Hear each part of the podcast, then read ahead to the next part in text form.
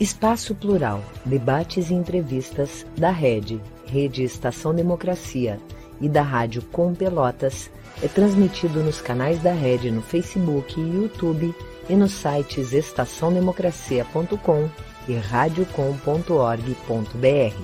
Espaço Plural é também exibido pelos seguintes parceiros: Rede Soberania, Jornal Brasil de Fato RS, Jornal Já, Jornal O Coletivo, Rádio Ferrabras FM de Sapiranga, Manaua Rádio Web de Porto Alegre, Terra Livre Rádio Web de Ulha Negra, Vale do Mampituba Rádio Web, Passo de Torres TV, Coletivo Pão com Ovo e pela TV Caxias em sua página no Facebook. Espaço Plural, debates e entrevistas, conta com apoio da CUT, Central Única dos Trabalhadores, da ADURGS Sindical. Sindicato Intermunicipal dos Professores de Instituições Federais de Ensino Superior do Rio Grande do Sul e da Cressol, Cooperativa de Crédito.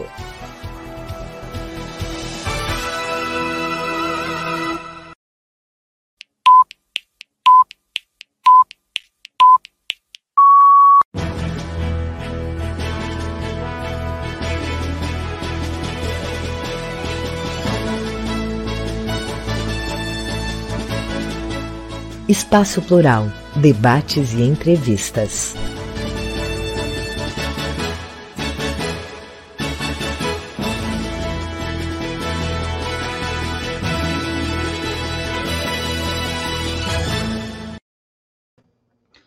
Muito boa tarde, eu sou o jornalista Solon Saldanha, da Rede Estação Democracia, e falo direto de Porto Alegre. Deveria estar comigo aqui na bancada a colega Clarice Henning, da Rádio Com Pelotas, direto da sua cidade, lá de Pelotas. Mas um problema técnico está nos impedindo que a conexão seja completada. Então, por enquanto, sigo eu apenas aqui tocando o Espaço Plural de hoje, o programa de debates e entrevistas, que está com você sempre de segunda a sexta-feira, das 14 às 15 horas. Além das nossas emissoras de rádio e TVs parceiras, você também pode acompanhar o programa através do aplicativo Android, que está disponível na Play Store com o nome Rede Estação Democracia. Você também pode acompanhar pelo web no site estaçãodemocracia.com e radiocom.org.br. Além disso, temos o Facebook, o Instagram e o YouTube, tanto da Rede Estação Democracia quanto da Rádio Com Pelotas. O programa fica disponível, não sendo só ao vivo, e você também pode acompanhá-lo em outros horários, horários alternativos, se nesse, das duas às três, não tiver disponibilidade ou condições em alguns dias da semana. De qualquer forma, nós pedimos que você se inscreva nos nossos canais, ative o sininho e curta as transmissões. Assim você vai estar participando de uma forma mais ativa, contribuindo para o nosso trabalho e principalmente para diversificar o jornalismo democrático. É importante nós ressaltarmos que acreditamos ser extremamente necessário a defesa da pluralidade de pensamentos. E é por isso que nós oferecemos aqui espaço para as mais diversas posições políticas e ideológicas. A pauta do nosso programa de hoje será o Novembro Negro e o Racismo. Para tanto, nós contamos com a presença de quatro convidados. Uh, primeiro, a advogada Daisy Benedito, que é especialista em relações étnico-raciais e de gênero. Também conosco, Gabriel Bandeira, que é jornalista do núcleo de, de comunicação da ONG Somos. Ainda o sociólogo Gilvandro Antunes, que é integrante do movimento Vidas Negras Importam, que também não está conseguindo ainda o contato conosco. Hoje a técnica realmente não está nos ajudando, mas vamos resolver em breve. E fecha o grupo Meister Silva, Meister da Silva, nosso colega, apresentador aqui na rede do programa Berimbau não é gaita. Tá certo? Temos aí o Babton na técnica que está lutando para resolver esses percalços. Jornalismo sem problemas não é jornalismo, ainda mais o que se pretende como alternativo e democrático. Antes de iniciar, eu ainda gostaria de acrescentar que você que nos ouve e nos acompanha agora pode também participar enviando comentários ou sugestões de pauta para os próximos programas através do nosso WhatsApp. O número é 5199285 0340. Repetindo o número, 51 99285 0340. Uh, não tenho certeza ainda de que tenha entrado o Gilvando. Não entrou, né? Então, vamos pular a primeira pergunta que eu pretendia fazer para ele e vamos entrar na segunda. Daisy, em que momento e por que razão você acredita que nasceu todo esse ódio, esse racismo que infecta boa parte da sociedade brasileira? Lhe dou boa tarde, seja bem-vinda e a palavra é sua. Ah, o seu microfone ficou fechado. Perfeito. Tá Abriram? Agora eu ouço. Pode continuar, por favor. Ah, tá. Boa tarde, muito obrigado pelo convite. É um prazer estar aqui com vocês. Muito obrigado mesmo. Um forte e caloroso abraço a todos vocês. Bom, é, da onde nasce esse ódio, né? Esse ódio e esse racismo, né? A gente passou né, por um processo um dos mais terríveis na história da humanidade, que foi a escravidão, mais de 400 anos. Né? Então, a gente tem que avaliar que, principalmente quando a gente ouve, né, como a gente ouviu ano passado, né, uma comoção mundial diante da morte de George Floyd, quando ele disse: Eu não, não consigo respirar com um policial com o joelho sobre a sua cabeça. Essa cena se repetiu com os antepassados de George Floyd, com os meus antepassados no interior dos navios negreiros. Eu não consigo respirar. Então, não foi ele o primeiro que disse esse grito. Os antepassados de George Floyd gritaram, os meus gritaram e de vários de nós gritaram. Por conta dessa política que já vinha institucionalizada, né, um racismo estruturado desde o processo da colonização. Então, quando a gente vê o transporte, as condições de transporte da carne humana, que deveria ser mercantilizada, comercializada, né, doada, bem semovente, tudo isso, essas pessoas eram desumanizadas na sua essência. E, esse, e a desumanização vem por um processo de um ódio que antecede essa desumanização. Já se tinha uma raiva daquelas pessoas, né? Então, os castigos para obter a subordinação né, e a obediência passavam também pelos maus tratos. Né, e pelo ódio. Então, quando você fala desse processo, que foi o processo da escravização, as pessoas vindo condicionadas, sem água, sem, sem uma alimentação adequada, sem espaço, uma superlotação, todas as condições do aprisionamento de África até aqui, nesse processo de colonização, não se difere daquilo que nós vemos nos presídios brasileiros, e aí no Rio Grande do Sul nós temos o presídio central. E aí, quando a gente fala dessas condições de prisionização, é, dessas condições de transporte, você tem todo o processo de castigos e violentas, e a violência perpetuada durante o processo da escravidão. E aí você tem o fim do processo da escravidão com uma abolição que foi inacabada. Né? Não se garantiu saúde, educação, moradia ou reparação por aqueles 400 anos. O que nós temos? Logo após a abolição da escravidão, nós temos em 1890 a reforma do Código Penal, e depois vem, dire... depois vem a, primeira, a segunda Constituição de 1891. Então, primeiro eu vou punir, eu vou regrar os espaços, vou tirar a liberdade, e depois eu vou dar direitos. Só que lembrando que esses direitos, já na Constituição de 1824, foram negados aos africanos e seus descendentes na condição de escravizados. Então, como foi um, uma constituição baseada naqueles que tinham poder, senhores de terra, bacharéis, médicos, né, e principalmente quem era dono das grandes companhias de tráfico de escravos, é obviamente foi uma constituição patrimonialista, né, como o direito penal é patrimonialista, que visa apenas o patrimônio. Então, quando a gente fala desse patrimônio e desassocia a população negra de pertencente ao patrimônio social, que é a própria vida, nós vemos o crescimento acerbado do ódio racial. É um ódio que sempre esteve aí, é sempre as manifestações do racismo reproduzem o ódio e o descarte dessa população negra escravizada. Vídeo que é feito com a juventude negra. Né? A juventude negra, eu sempre falo que o extermínio da juventude negra ele começa quando ancora o primeiro navio negreiro em 1549 em Salvador. Dali se dá o extermínio. Dali eu começo o processo de extermínio, desde a venda, desde o aprisionamento na África vindo para cá. Então, esse ódio, essa construção dessa de, dessa sociedade que se baseia em valores civilizatórios descarta totalmente os valores civilizatórios dos povos indígenas que já habitavam esse território, desconsidera né, a cosmovisão africana, né, os conhecimentos trazidos pela África, que são totalmente desconsiderados na elaboração né, da Constituição ou na elaboração dos códigos penais e tudo isso.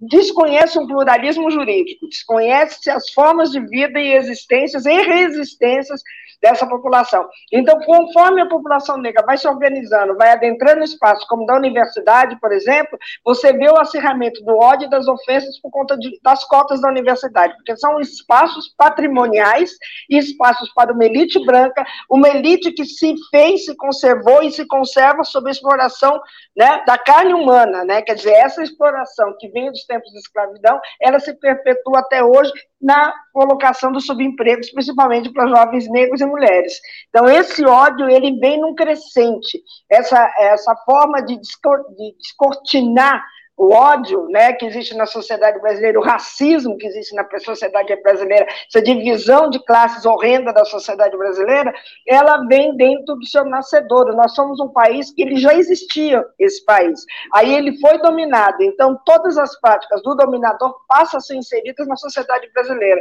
Então, quando a gente vê o acirramento do ódio, principalmente com esse desgoverno que está aí, né, a gente vê que essa é uma prática, uma tática já dos tempos da colonização, que passaram pelo Império, que se repercute no período da República até hoje. É a oportunidade da manifestação desse ódio. Então, quando agora se tem um presidente que acirra os conflitos, que provoca isso, e tem seguidores, obviamente que, o, que esse ódio vai perpetuar cada vez mais. Ao contrário de se fazer uma política em que se possa verdadeiramente ter uma harmonia, uma harmonização social. Essa harmonização social e racial se dá a partir de políticas públicas. E o que nós vemos é o desmonte das políticas públicas e é o descaso sobre as vidas humanas. Vidas negras não importam nesse país. Vidas negras e indígenas são, são vidas que podem ser dispensadas, jogadas ao léu, porque não são vidas. São mais um estorvo para os governos, principalmente de extrema-direita que está aí, que tem que lidar com essa base de reivindicações, que é o direito achado na rua, direito achado na luta, né, que faz com que vivamos essa, essa situação tão horrenda do nosso país de violência contra a juventude negra, essa violência contra as mulheres negras e o racismo nosso de cada dia perpetuado ainda pelos agentes de segurança e garantido pelo Estado brasileiro. Uh, já temos aqui conosco o Gilvandro, né? Gilvandro Antunes, o sociólogo integrante do movimento Vidas Negras Importam, correto? Já está conosco. Então, eu quero fazer para ele a próxima pergunta, que deveria ter sido a primeira do programa. Gilvano, eh, eu vou citar um trecho de um artigo que foi eh, escrito por um dos convidados de hoje, o Meister. Né? Ele escreveu recentemente o seguinte, abre aspas, o discurso da intelectualidade brasileira que se impôs foi errôneo desde sua gênese. Gilberto Freire, por exemplo, com seu mito da democracia racial, e os próprios intelectuais de esquerda, que ainda hoje afirmam que vivemos no Brasil um ambiente de racismo velado, reproduzem de forma subjetiva esse enrustimento.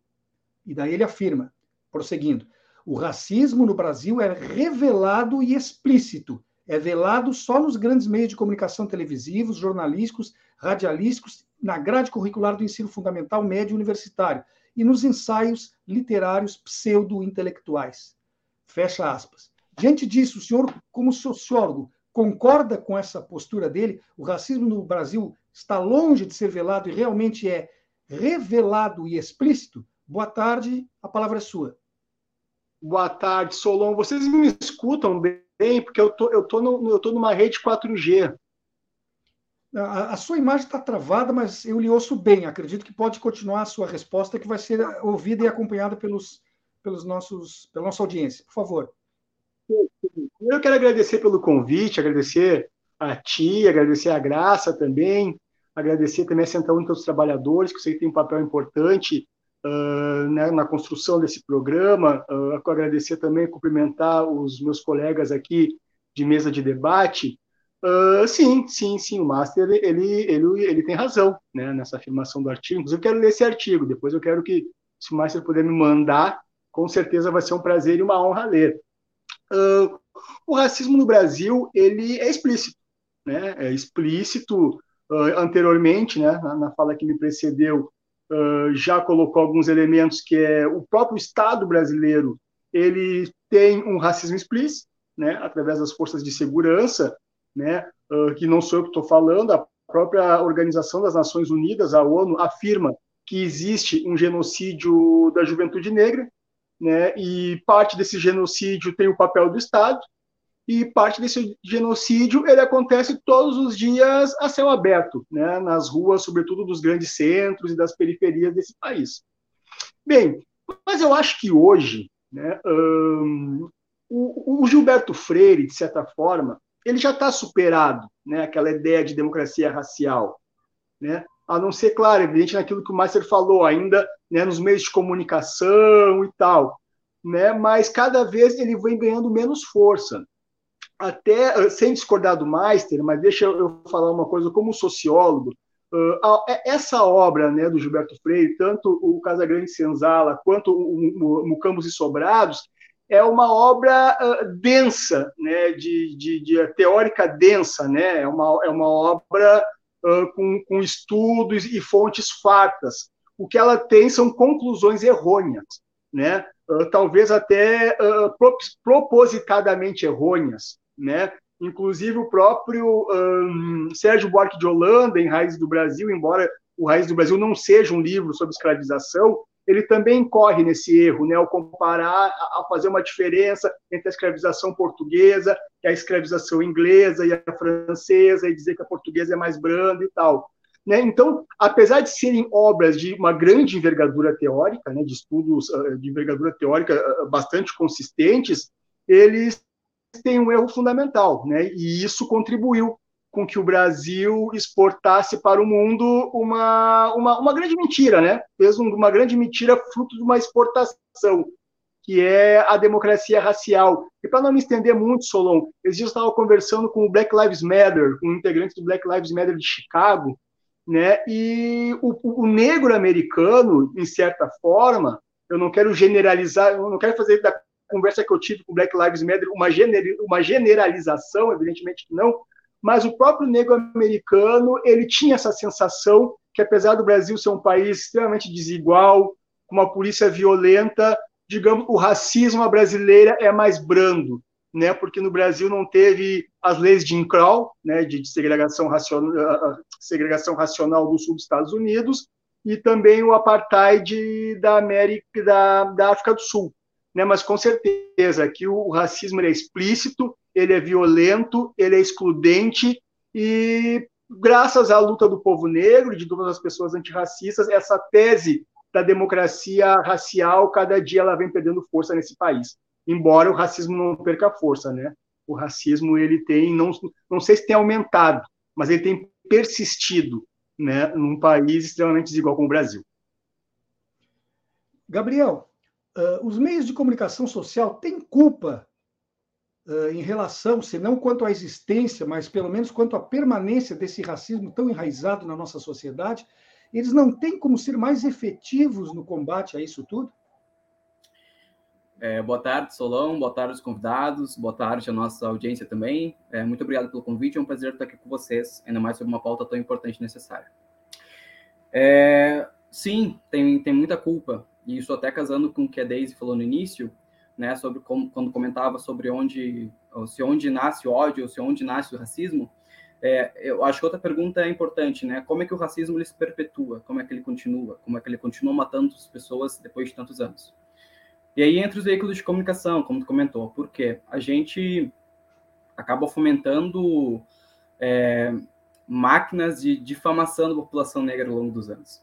Então, se for pegar, por exemplo, aqui eu pego um recorte do Zorra Total de 2012, por exemplo, na, na Globo, que, era, que, é o maior veículo de comunicação aqui do, do Brasil, onde nós tínhamos a Adelaide, uma mulher negra, com, interpretada por um, por um homem branco, que tinha os seus, é, os seus traços fenotípicos exagerados e vistos como piada, desdentada, uma mulher pobre, isso visto como piada. E isso é, há menos de 10 anos atrás. Então, isso é muito forte. Uh, outra coisa, até fazendo só um, um, um, adendo ao que o Gilvandro comentou, sobre se o racismo é do, do, do, artigo do Meister, se ele é explícito, se ele é velado.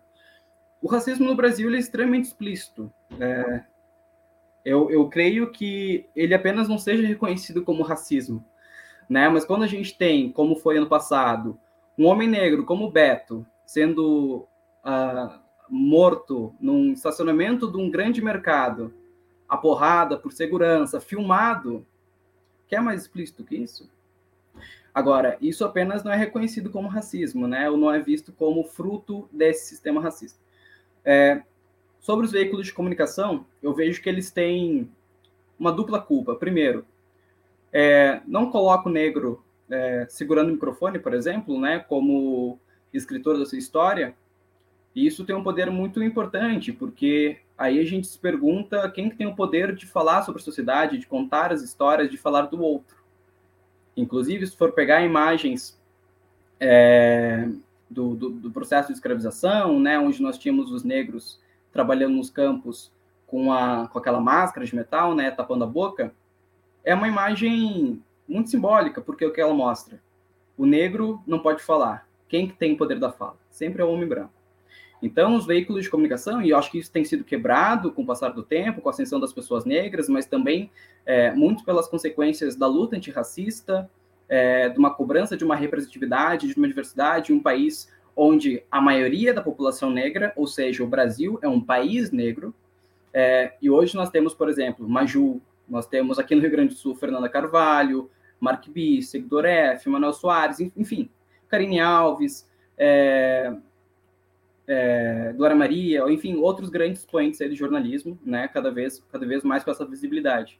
Mas, é, mas como eu comentei, é um trabalho de via dupla, né? É você dar essa visibilidade para esses repórteres negros, não por coitadismo, mas porque existem é, profissionais competentes no mercado que apenas não tem espaço, né? Não é dar voz, a voz já está, tem que dar visibilidade. É, e por outro lado, é combater esses estereótipos racistas que nos, que nos perseguiram por muito tempo. E isso tem reflexo na maneira que a gente se percebe, mas que, também que a branquitude nos percebe.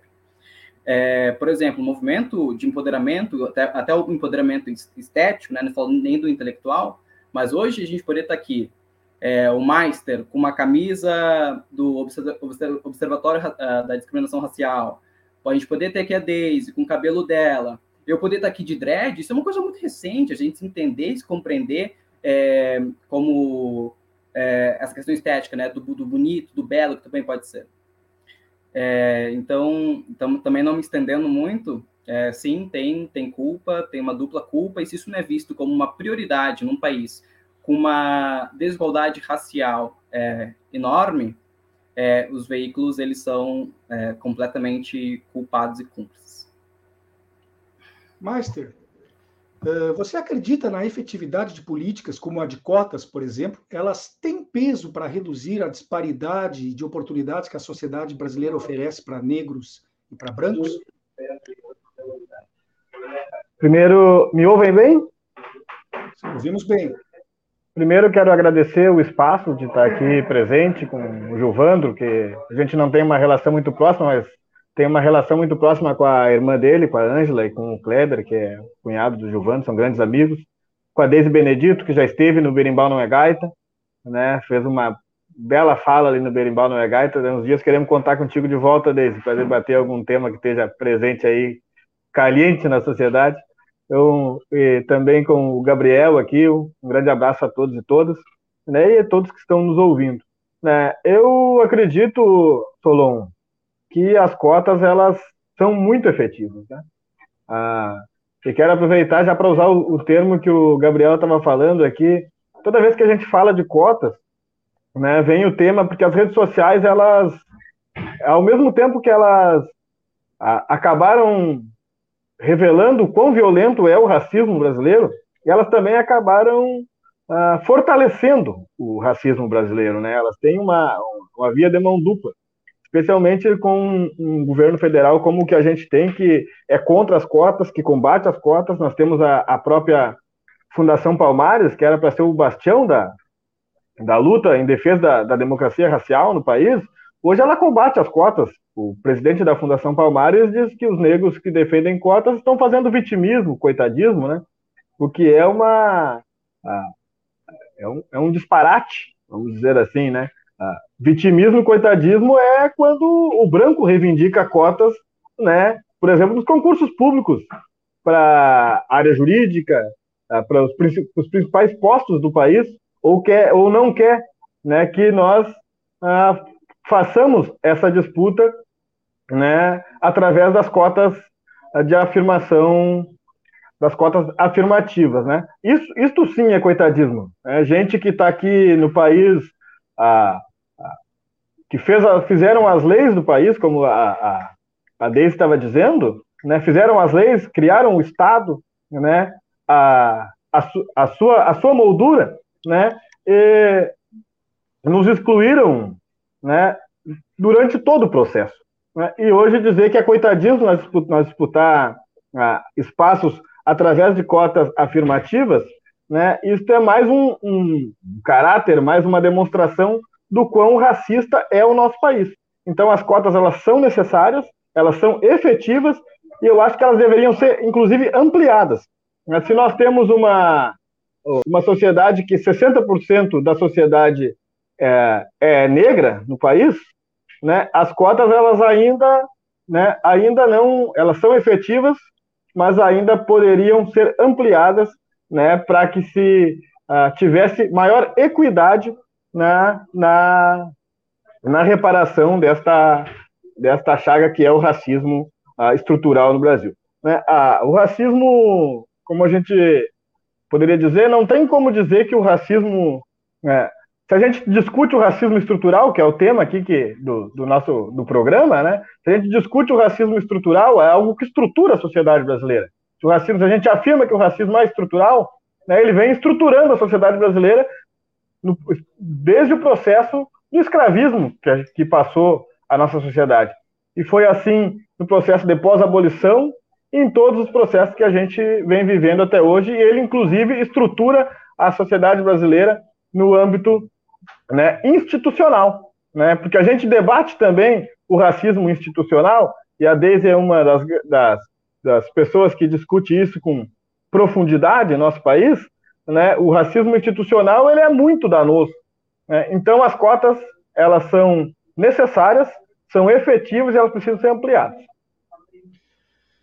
Eu Antes de retomar com as perguntas, eu quero solicitar aos quatro participantes do programa de hoje que tentem, por gentileza, se limitar a um, termo de, um tempo de três minutos e meio para cada resposta, em torno disso, porque eu ainda tenho várias perguntas aqui que eu tenho certeza que é da curiosidade e do desejo dos nossos uh, ouvintes e espectadores para que elas sejam feitas e respondidas.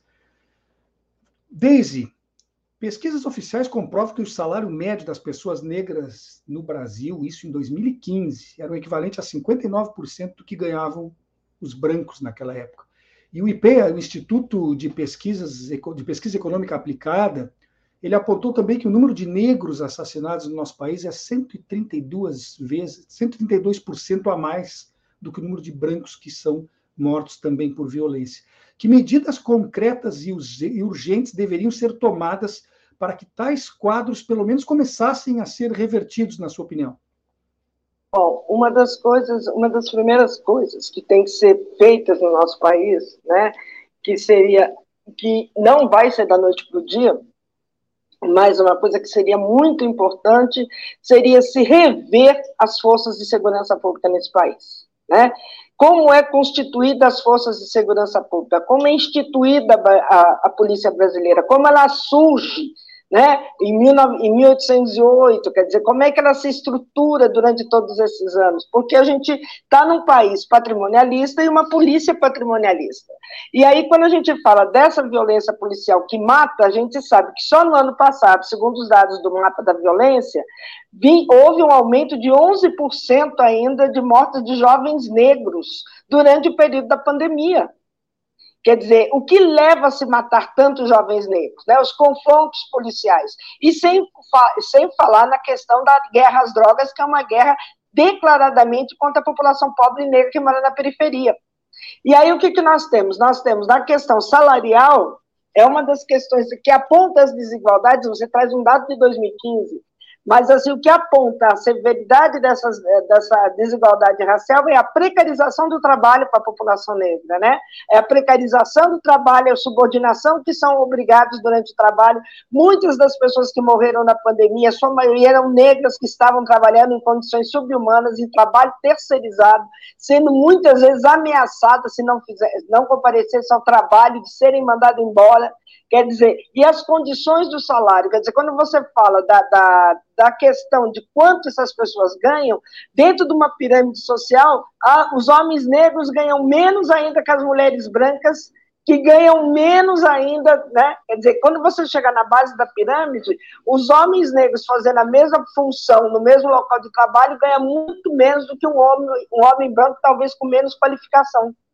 Mas aí que se dá aonde está o racismo estrutural e institucional.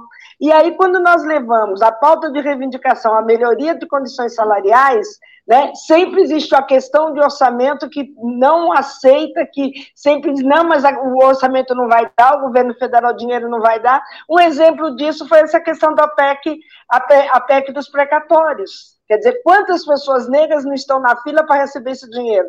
Quantas pessoas negras não foram para a fila para receber 600 reais? Quantas pessoas negras nesse processo de pandemia tiveram que viver com 250 reais? Né? E essa questão ela é terrível, porque ela vai atingir a boa parte da população negra. Nós somos 56%. Desses 56%, nós estamos ainda na base da pirâmide na, na, na realidade econômica desse país. Nós produzimos, nós construímos, nós trabalhamos, quer dizer, nossos antepassados trabalharam. Quer dizer, isso não é levado em consideração. E aí, no outro ponto mais sério, isso no que se refere à questão da segurança pública, quem são os policiais? O que leva um jovem a entrar para dentro da, de uma academia de polícia? Né? O que leva esse jovem a querer ser um policial? Quais são as motivações que levam esse jovem a querer ser um policial e não querer ser uma outra coisa que não seja um policial? Quer dizer, existe uma construção no imaginário de que entrando para a polícia eu vou resolver os problemas da sociedade. Mas os problemas da sociedade brasileira são outros, principalmente a a real, né, é, a real implementação de políticas públicas voltadas para a população mais pobre. E isso não acontece, quer dizer, as populações mais pobres do nosso país, se quiserem ter é, água, elas têm que se mobilizarem para exigir que tenha água no pé do morro para distribuir para todas as casas. Se eu quiser asfalto, é a mesma coisa. Saneamento básico é a mesma coisa. Uma UPA perto de casa, assistência básica de saúde também. Então, só, na questão dos direitos humanos, né, principalmente de escola, educação, moradia, a população negra sempre é violentada. O artigo 6 da Constituição Federal, que assegura lazer, garantia, moradia, saúde, educação, totalmente, totalmente é fora da possibilidade de garantia. Tudo que vai poder prover a ascensão da população negra e pobre nesse país é deixado de lado, é relegado. Ao outro lado, que nós temos uma potencialização no serviço de segurança pública, na, na, nas agências que controlam esse serviço de segurança pública no país, e principalmente as agências terceirizadas, né, que é também que são a, a vigilância, são os órgãos de vigilância, que muitas vezes são os donos desses órgãos de vigilância, dessas empresas de vigilância, são policiais ou ex-policiais, né? A gente vê o exemplo do que aconteceu no Rio Grande do Sul, com a morte daquele do João. Então, nós temos uma série né, de entraves no que se refere à aplicabilidade real né, da Constituição no que se refere a políticas públicas. É obviamente que em lugar que não tem política pública, você vai ter o braço armado do Estado para fazer a política pública de, de morte, encarceramento né, em massa dessa população. Deise, te agradeço, mas nós estamos já extrapolando também aqui o nosso horário antes do intervalo. Vamos ter agora um minuto só, interrompendo a nossa conversa, e já vamos voltar para debater esse assunto de hoje, que é tão importante, a questão do Novembro Negro e do racismo no Brasil. Espaço Plural, debates e entrevistas da Rede, Rede Estação Democracia e da Rádio Com Pelotas é transmitido nos canais da Rede no Facebook e YouTube e nos sites estaçãodemocracia.com e radiocom.org.br. Espaço Plural é também exibido pelos seguintes parceiros: Rede Soberania, Jornal Brasil de Fato RS, Jornal Já, Jornal O Coletivo, Rádio Ferrabras FM de Sapiranga, Manaua Rádio Web de Porto Alegre, Terra Livre Rádio Web de Ulha Negra, Vale do Mampituba Rádio Web, Passo de Torres TV, Coletivo Pão com Ovo e pela TV Caxias em sua página no Facebook. Espaço Plural, debates e entrevistas, conta com apoio da CUT, Central Única dos Trabalhadores, da ADURGS Sindical. Sindicato Intermunicipal dos Professores de Instituições Federais de Ensino Superior do Rio Grande do Sul e da Cressol, Cooperativa de Crédito.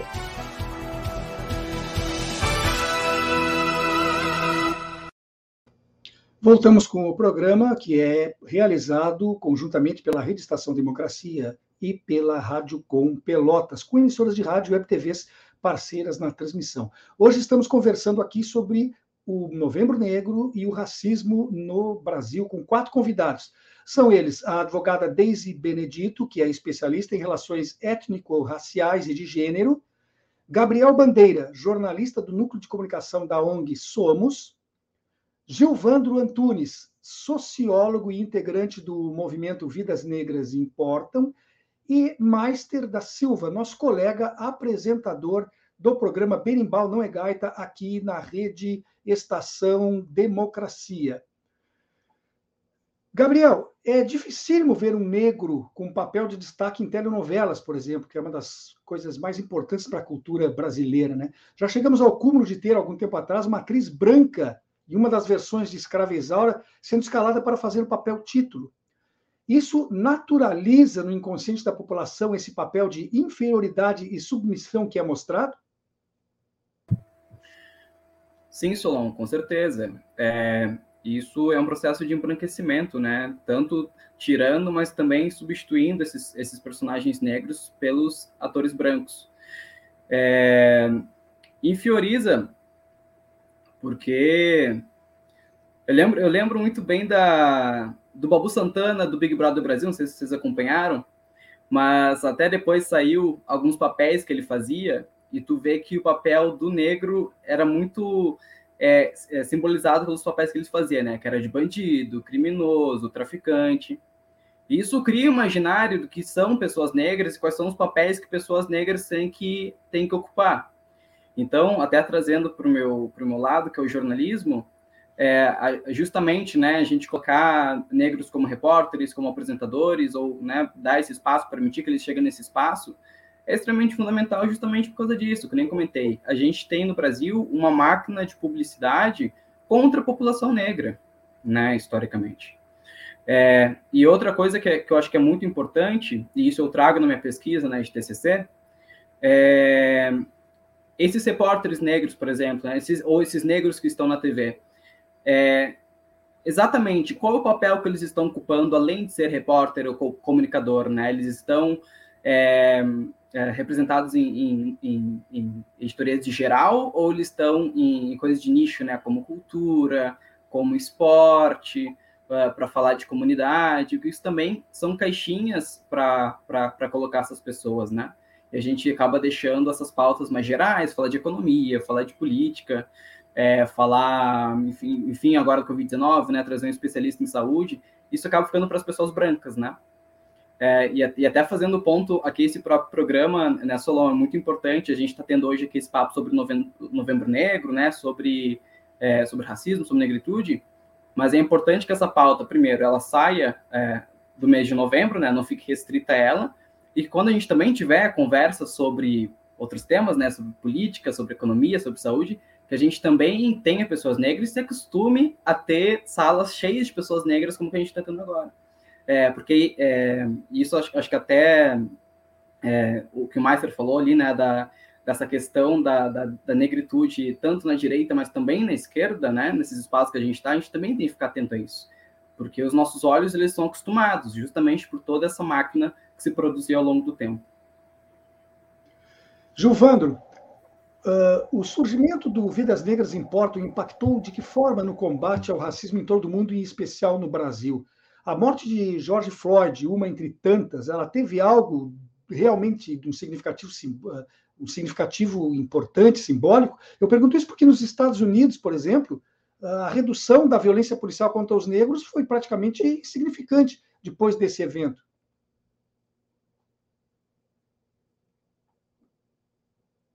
O teu microfone está fechado, Gilvandro.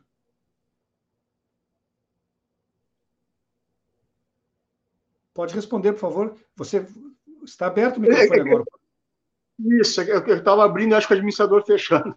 Uh, não, uh, o que, que, eu acho? Né? Eu acho que, em primeiro lugar, uh, a luta negra, né, que não começou agora, evidentemente, né, foi uma luta, a luta negra, ela é uma luta desde né, da luta pela libertação da, da escravização, né, e, e, tanto no Brasil quanto nos Estados Unidos tem episódios riquíssimos de luta, né, uma história riquíssima de luta e de resistência.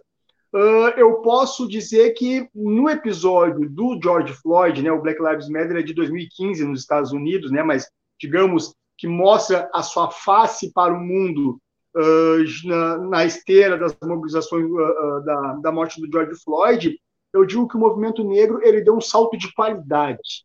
O que, o que a gente quer afirmar quando deu um salto de qualidade? Né? É que algo que já existia, que já tinha um potencial, mas que a partir desse salto de qualidade ele vai para um estágio de organização, de política e de mobilização, mesmo que se houver um refluxo dessa luta, digamos, uma estabilização dessa luta, ele já vai estar em, em um patamar diferenciado. Então, nós podemos dizer que de 2020 para 2021, a luta negra, que já existia, evidentemente, ela deu um salto de qualidade.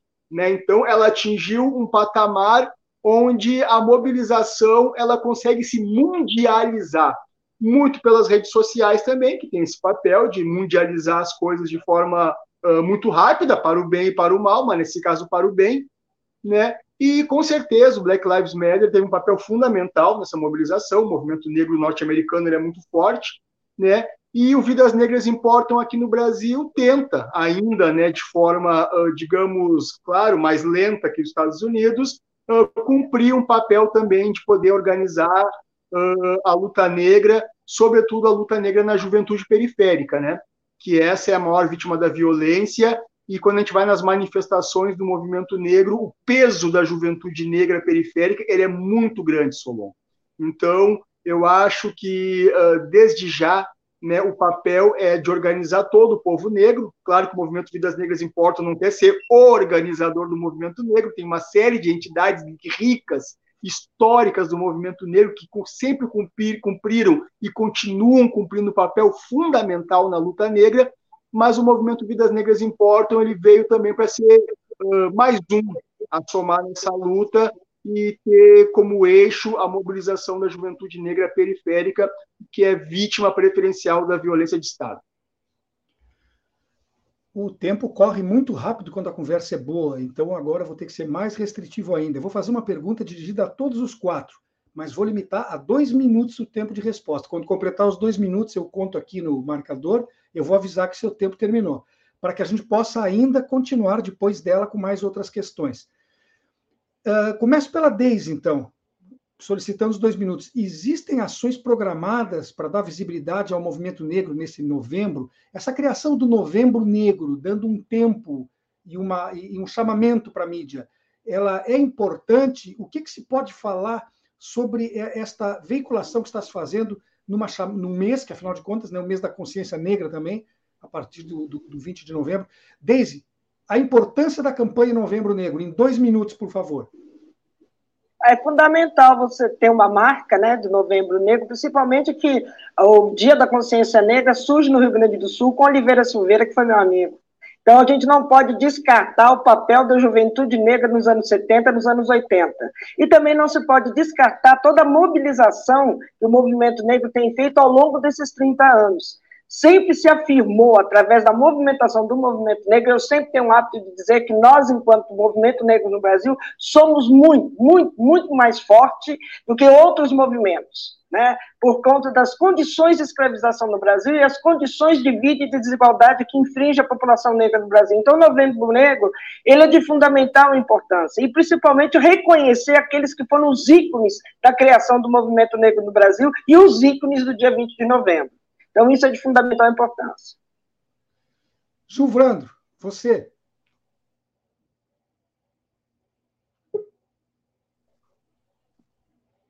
Oi, não, fundamental, né? O movimento, o, o novembro, né? Há poucas décadas ainda se comemorava, né? O, o, o, o dia, digamos assim, da mobilização do povo negro no 13 de maio. Hoje isso é uma data que já caiu por terra, né? Sequer o Estado brasileiro reivindica mais essa data.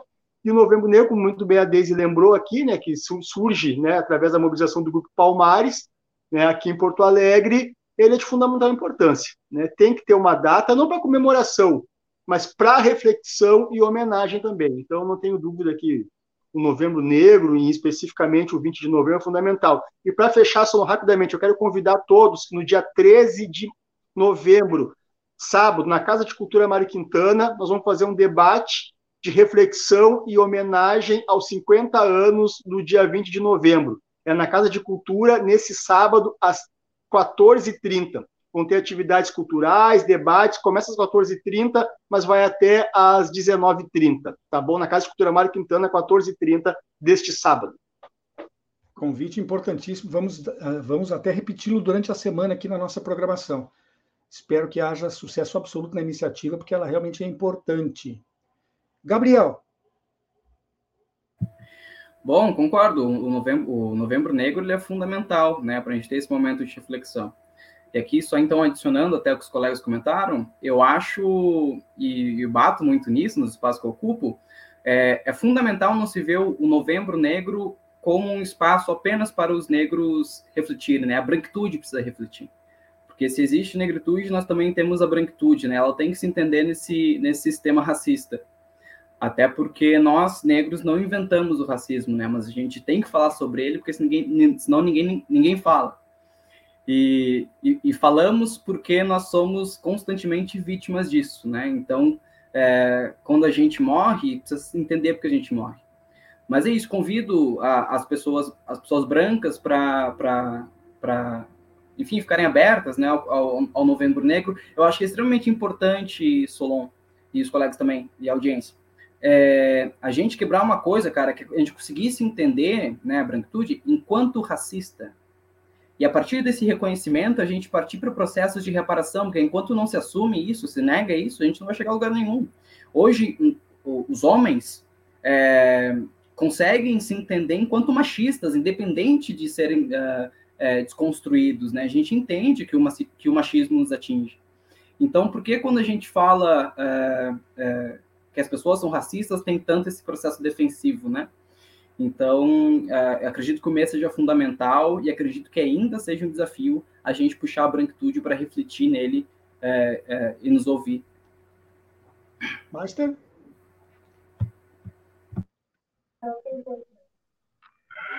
Eu acho que o, o Novembro Negro ele é muito importante, fundamental. Até porque a gente precisa reafirmar e, e defender nosso símbolo eu concordo com a Deise quando ela fala que o movimento negro brasileiro ele é muito forte, né? Ele é muito forte, muito pujante. É... Por mais que a gente entenda que o Novembro Negro, né, a importância que ele tem, a relevância tal, né? O 13 de, de maio ele ainda é muito presente, né, na na sociedade brasileira e ele é muito reafirmado. Né? Então, a, o, o, Novembro Negro ele ainda circula muito mais né, no âmbito da esquerda. Ele não é ainda uma unanimidade entre a sociedade brasileira, né? Mas é o período que a gente tem de reafirmar nossos símbolos, afirmar também a nossa agenda antirracista para o país, e é o mês que a gente tem muito o trabalho de, de de, de, aprofundar esses diálogos. É o mês que mais a gente tem uma agenda mais intensa né, do movimento negro brasileiro, né, por toda essa simbologia que o Oliveira Silveira uh, liderou tão bem na década de 70. Né? Mas a gente precisa reafirmar cada vez mais os nossos símbolos durante todo o ano, para além do, do, da, de apenas o Novembro Negro. Por exemplo, aqui no Rio Grande do Sul, que é o estado considerado o estado mais racista do nosso país, né? Ninguém sabe, por exemplo, que a Ilha Grande dos Marinheiros, que está aqui do lado de Porto Alegre, né, é, era um quilombo. Ninguém sabe que era um quilombo. Né? Os territórios negros de Porto Alegre, se a gente perguntar para a maioria do povo negro porto-alegrense, ninguém sabe sobre os territórios negros de Porto Alegre. Né?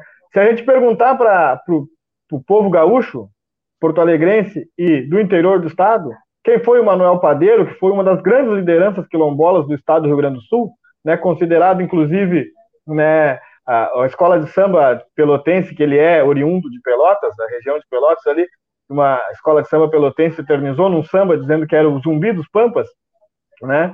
Que fazia uma luta quase que semelhante à Harriet Tubman nos Estados Unidos. Ninguém sabe quem foi Manuel Padeiro. Por que, que Manuel Padeiro não figura ao lado do Cepete Araju aqui em importância no estado do Rio Grande do Sul, por exemplo? Né? Então são coisas, são muitas perguntas, muitas respostas, e o Novembro Negro é muito importante para que a gente possa reafirmar esses nossos símbolos e tirar cada vez mais da clandestinidade. Gabriel, dois minutinhos para que você fale um pouco do trabalho realizado pela ONG Somos. Vocês percebem resultados palpáveis em termos de consciência e de empoderamento? Claro, sim. A ONG Somos é uma, uma ONG aqui de Porto Alegre que, que defende e luta pelos direitos de pessoas LGBTI é, e pessoas vivendo e convivendo com HIV e AIDS. Ela já está fazendo 20 anos, agora em dezembro. É, eu atuo na comunicação um ano e meio. É, com certeza, assim, a Somos, é, isso eu falo porque é um trabalho voluntário, né, não um trabalho remunerado, meu trabalho remunerado é outro, como jornalista, é, mas a, a, o retorno que a gente tem nesse trabalho do Somos é, é ver é, os nossos serviços chegarem nas pessoas, né, e afetar as pessoas. Então, são serviços gratuitos, né? É um atendimento que a gente faz, a gente voltou, retornou com ele durante a pandemia, né? Sabendo da urgência da procura, né? Principalmente aí para a população trans que segue é, marginalizada, em situação de vulnerabilidade. É... Então, então, é um retorno muito direto que a gente tem, é um trabalho muito importante, tanto é, retificação de documentos, acolhimento, é, isso que eu, que eu acho que ainda é um desafio nosso, é fazer, aproximar esses serviços é, das periferias aqui de Porto Alegre, né, ainda um trabalho muito centralizado, mas que a gente trabalha para expandir ele, é, porque é um trabalho, pô, a gente tem acolhimento psicológico, né, acolhimento de saúde mental, a, a serviço jurídico, tudo gratuito, né, voltar à população LGBT. Então, é, então é, é muito importante que esse trabalho chegue cada vez mais nas pessoas.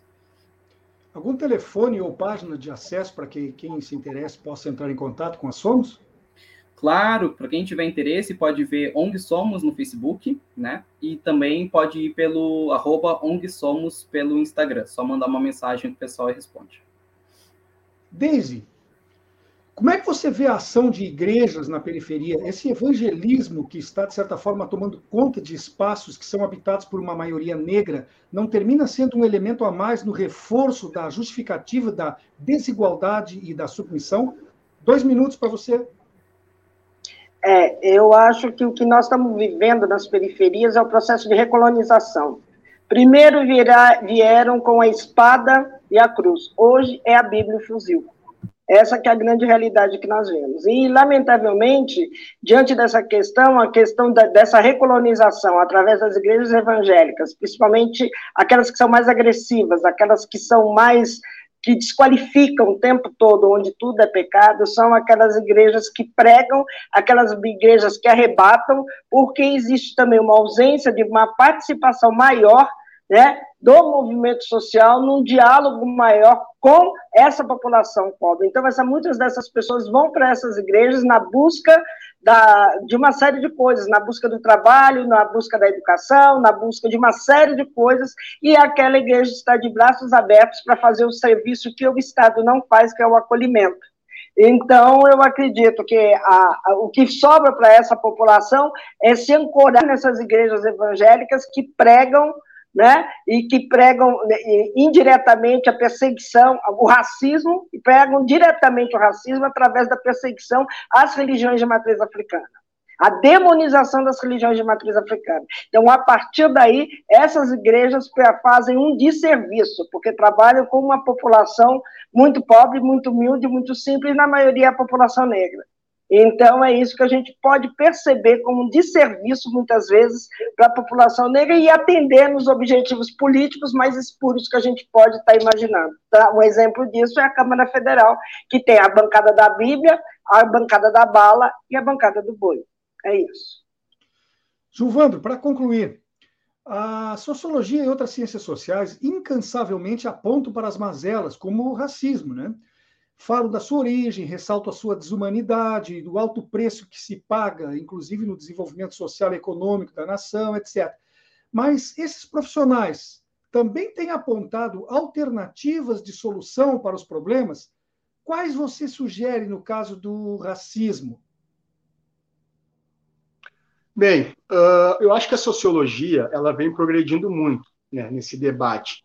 Não só num debate reflexivo, porque a sociologia ela é uma ciência humana muito reflexiva, mas também ela vem revalorizando né, o papel dos intelectuais negros na formação de um pensamento antirracista. Para ter uma ideia, Solon, hoje eu estava passando pela, pela Feira, Feira do Livro aqui de Porto Alegre e fiquei sabendo que os livros, né, na categoria política, sociologia e filosofia, os livros que estão sendo mais procurados são os livros do Francis Fanon, né, que é um psiquiatra e um filósofo negro que está sendo redescoberto, né, mundialmente, né, e que vejam só, né, talvez alguns anos atrás seria inimaginável, né, que o, o livro, os livros mais procurados, as obras mais procuradas é de um autor negro que fala justamente o combate contra o racismo, o combate contra a colonização cultural, enfim, o combate, né, o, o debate sobre a libertação negra e a autonomia negra.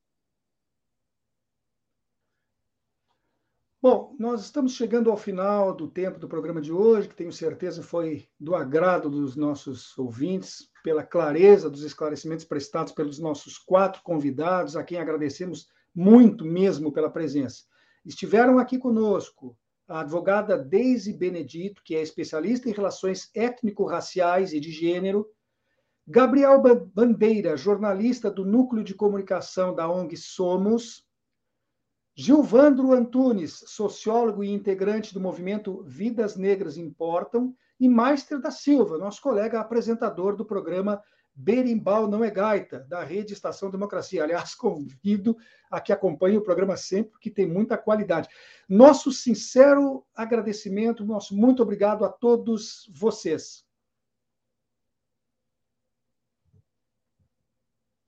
Queremos também convidar a nossa audiência para que acompanhe logo mais às 18 horas o programa Estação Gaia, hoje com Aileen, nunca sei o sobrenome dela, Schweisbach, né?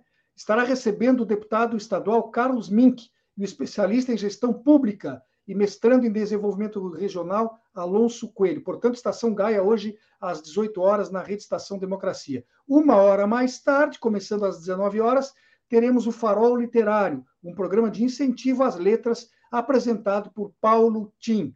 O Espaço Plural Debates e Entrevistas volta amanhã às 14 horas.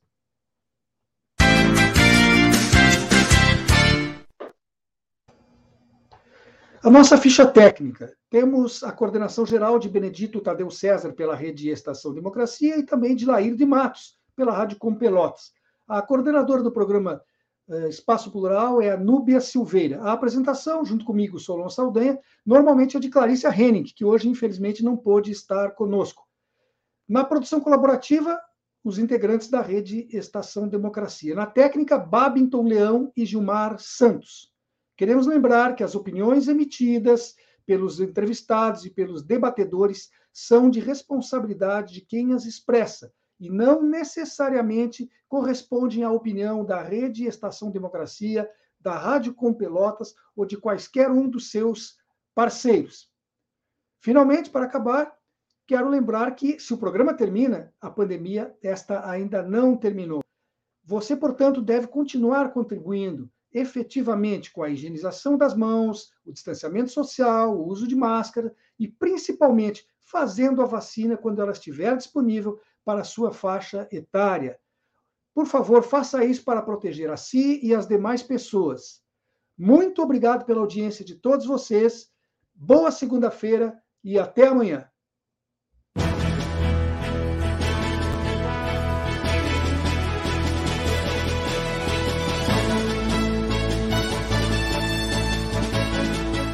Espaço Plural, debates e entrevistas.